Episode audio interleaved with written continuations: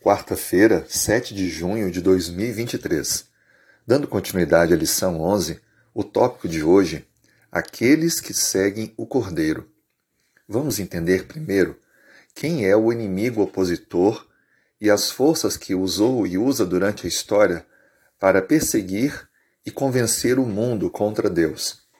O capítulo 13, versículo 1 e 2 de Apocalipse nos diz: Vi emergir do mar uma besta que tinha dez chifres, sete cabeças, e sobre os chifres dez diademas, e sobre a cabeça nomes de blasfêmia.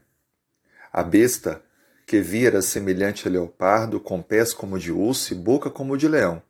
E deu-lhe o dragão o seu poder, e o seu trono, e grande autoridade. Parece estranho, não é? Mas lembre que o Apocalipse usa uma linguagem simbólica.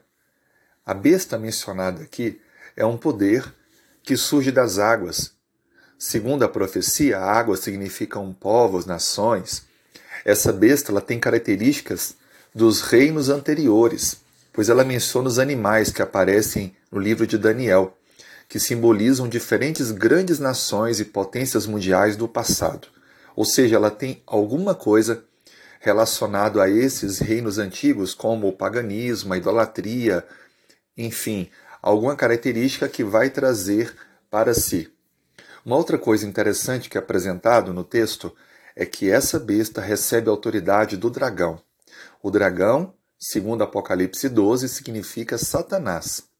Então, Satanás dá a esse poder, a essa instituição, a esse governo, o poder necessário para poder perseguir o povo de Deus e convencer o mundo. Ou seja, Satanás, esse inimigo astuto, tem trabalhado através de poderes terrestres para cumprir os seus propósitos. Mas há uma boa notícia nisso. A vitória já nos foi garantida na pessoa de Cristo. No livro de Apocalipse, no capítulo 12, diz bem claramente: Nós venceremos pelo sangue do Cordeiro e pelo testemunho que damos. Mas há apenas dois lados. Ou se escolhe estar com Cristo, ou já se está com o dragão e os seus agentes do mal. Veja o que diz o capítulo 13 de Apocalipse, versículo 3. Então vi uma de suas cabeças como golpeada de morte, mas essa ferida mortal foi curada. Toda a terra se maravilhou, seguindo a besta.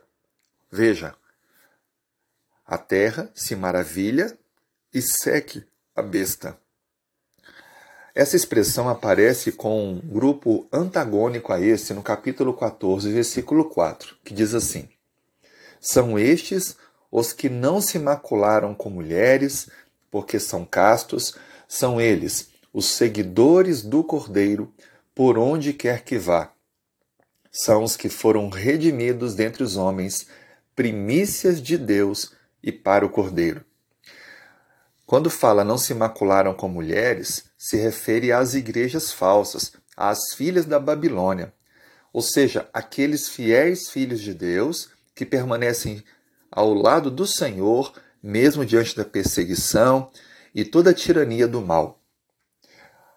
Só existem dois grupos: o grupo que segue a besta, ou seja, aqueles que estão com o inimigo de Deus, ou os que seguem Cristo, o Cordeiro, aquele que garantiu a vitória para nós.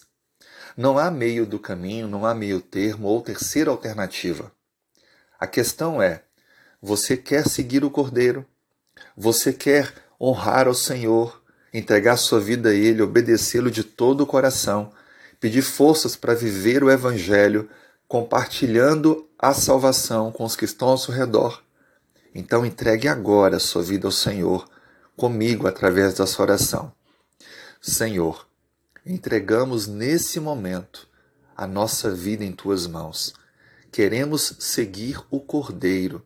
Sabemos que ainda nesse mundo passaremos por muitas tribulações e até perseguições, mas confiamos em Ti e na vitória que o Senhor nos garante. Dê-nos a tua bênção para esse dia.